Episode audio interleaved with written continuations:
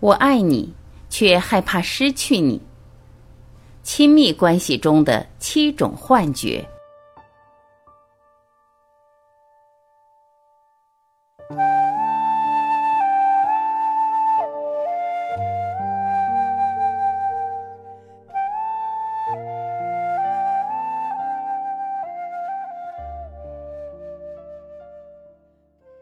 在亲密关系中，想靠近你，却又怕在你面前失去我自己。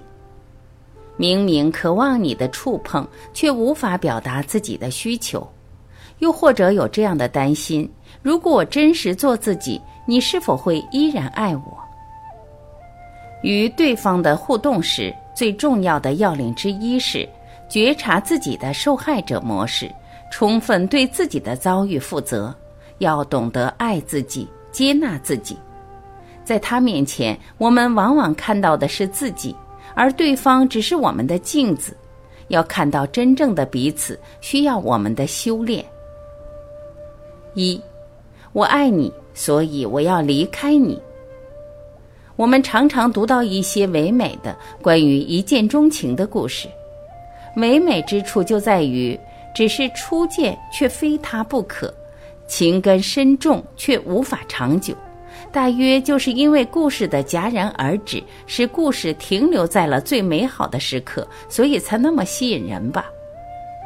故事其实是生活的翻版，在生活中确实有那么一些人，当他们面对自己所爱的人时，爱得越深，怕得越甚；当他们感觉到对面那个人对他越来越重要时，他们的内心就会产生恐惧。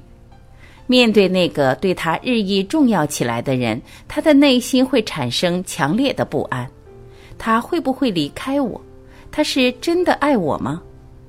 对方对他越重要，他的疑虑会越深。为了避免那个重要的人将他抛弃，他会先一步离开那个被离开的危险。二，我爱你，我害怕失去你。因为害怕失去你，所以我要先一步离开你。这种模式往往会给对方带来很大的痛苦，因为对方搞不明白为什么当他们的关系日益亲密时，那个人会在突然之间离去。这些逃离亲密的人，往往在他们的成长过程中经历过被抛弃的体验。当然，这个抛弃不一定是现实中真的发生的。但是在当时还是个孩子的他的内心中，他会体验为被所爱的人抛弃，比如被寄养，比如被单独留下来住院，比如与父母走失，或者在幼儿园被晚接，再或者因为父母工作忙而与他少有游戏等等。因为对于一个孩子来讲，他是要完全依赖父母的照顾而生存的。当他需要父母时，父母却不在他的视线之内，这会给这个孩子的内心带来强烈的恐惧。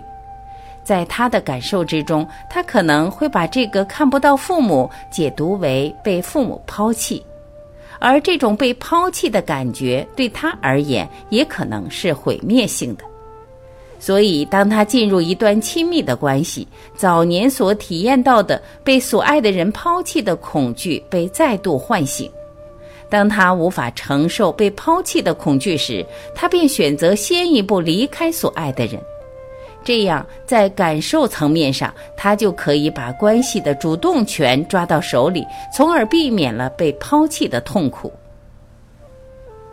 三，对最善待自己的人发脾气。爱发脾气的人内心中往往存在很多恐惧，为了保证自己不被恐惧压倒，就会用发脾气的方式来压抑恐惧的感觉。这就像是战场上的战士，当他看到战友被打死打伤后，他内心的恐惧会驱动他勇敢地投入战斗，因为他战斗得越勇敢，他越有可能保护自己生存下来。所以，很多时候发脾气只是为了防御内心的虚弱感冒出来。内心虚弱的人在发脾气时，其实心中也是有许多害怕的。他们害怕因为自己的发脾气而失去那个对他重要的人，所以他们往往在发脾气时先做一个选择，选择那个相对安全的人来释放自己内心的压力，因为相对安全的人不会因为他的坏脾气而抛弃他，而这个相对安全的人往往是最善待他的人，是他在内心中能确定对方是在乎他的那个人。所以，我们常常看到一个在家门外常常被认为是大好人的人，回到家里时会把家里搞得鸡犬不宁。四，在最亲近的人身上，总感受到你欠我的。对我们所爱的人，因为爱他，所以往往也会在他的身上投注了很高的期待。当这个期待不被满足的时候，我们会感觉很愤怒。因为对方没有满足我们，因为对方欠我的，在亲密关系中，这种你欠我的表达方式可以制造对方的内疚，从而对对方实施强烈的控制。有的时候，这是非常有效的控制方式，同时也具有强烈的破坏性。我的一个来访者，就是在父母整日的耳提面命中，体验到自己如果不能满足父母的需要，随时都有可能被父母赶出家门去。所以在生活中，他努力去满足父母对他的要求。如果不能满足时，他就会被强烈的内疚所吞没。久而久之，他对父母产生了强烈的愤怒。因为他不管怎么努力，似乎也不能完全满足父母对他的期待。在这个内疚的高压之下，当他无法承受时，他最终选择了抗争，与父母的关系走到了破裂的边缘。五，对所爱的人，我们都会有恨产生，恨就是没有被满足的对爱的期待。在一段亲密关系中，当我们感觉对方对我们越重要时，我们往往越期待获得他的全部，甚至恨不得将他吞进肚子，从而可以全部拥有他。而现实情况是，我们不可能完全拥有另外一个人，因为那是完全独立于我们的个体。所以，当我们感受到这种现实时，我们也会有强烈的挫败感。这个挫败感。有可能带领我们进入到对所爱人的恨之中去。在生活中，我们常常可以看到这样的例子。我的一个来访者曾经跟我谈到过他对我的恨。当他看到我的记录本上有那么多来访者的姓名索引时，他突然感到很愤怒，因为那一刻他意识到他并不是我唯一的病人，而我是他唯一的咨询师。这让他感受到极大的打击，在他的感受中，我是他生命中非常重要的一个人，而他只是我的病人之一。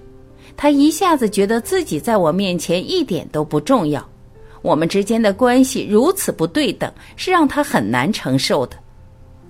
当他意识到他并不是我的唯一时，他感受到自己是弱小、卑微、不被重视和不被爱的。这些感觉让他很难面对，所以他就用愤怒的方式来阻止自己感受到的这些内容。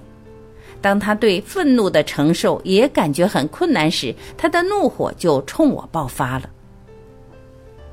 六，不能完全猜到我对你的需要，你就是我的敌人。当我们慢慢长大的时候，如果我们的原始全能感曾被比较好的满足过，我们就可以在这个基础上慢慢有能力去接受现实，慢慢在受挫中感知并接受自己的弱小，从而放弃对全能的期待。对于一些在成长过程中没有很好完成这个工作的人，在他们的自我中就会残存着原始的全能感。他们期待自己拥有上帝一般的能量，从而可以很好的满足自己的需要。这是他们处理现实压力的一种方式。他们期待当自己拥有超能力时，就可以避免来自外界的无法满足对自己所造成的伤害。所以在亲密关系中，他们有时无法按照现实性的原则去期待对方给予回应。他们会期待对方能够完全懂得他的需要，当他有什么想法时，根本不需要讲出来，对方就能主动过来满足他。如果对方没有这么做的时候，他就会感觉对方在伤害自己，甚至会因此而暴怒。七，你如此完美，我只能小心翼翼。舒服的亲密关系中，双方是平等的，而且都能真实的呈现自己，都能自由的表达自己。对于一些在成长过程中有过比较多创伤体验的人来说，他可能没有能力将对方与自己体验为平等的人，他需要将对方完全理想化，来满足自己对于完美或是依赖的需要。与这样的人相处，最初是会让人感觉很舒服的。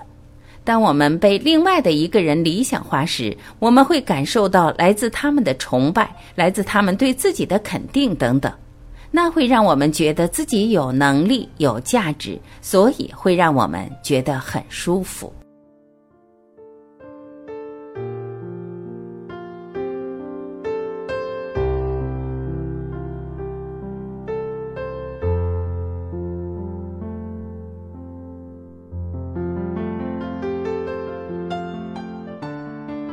感谢聆听，我是晚琪，我们明天再会。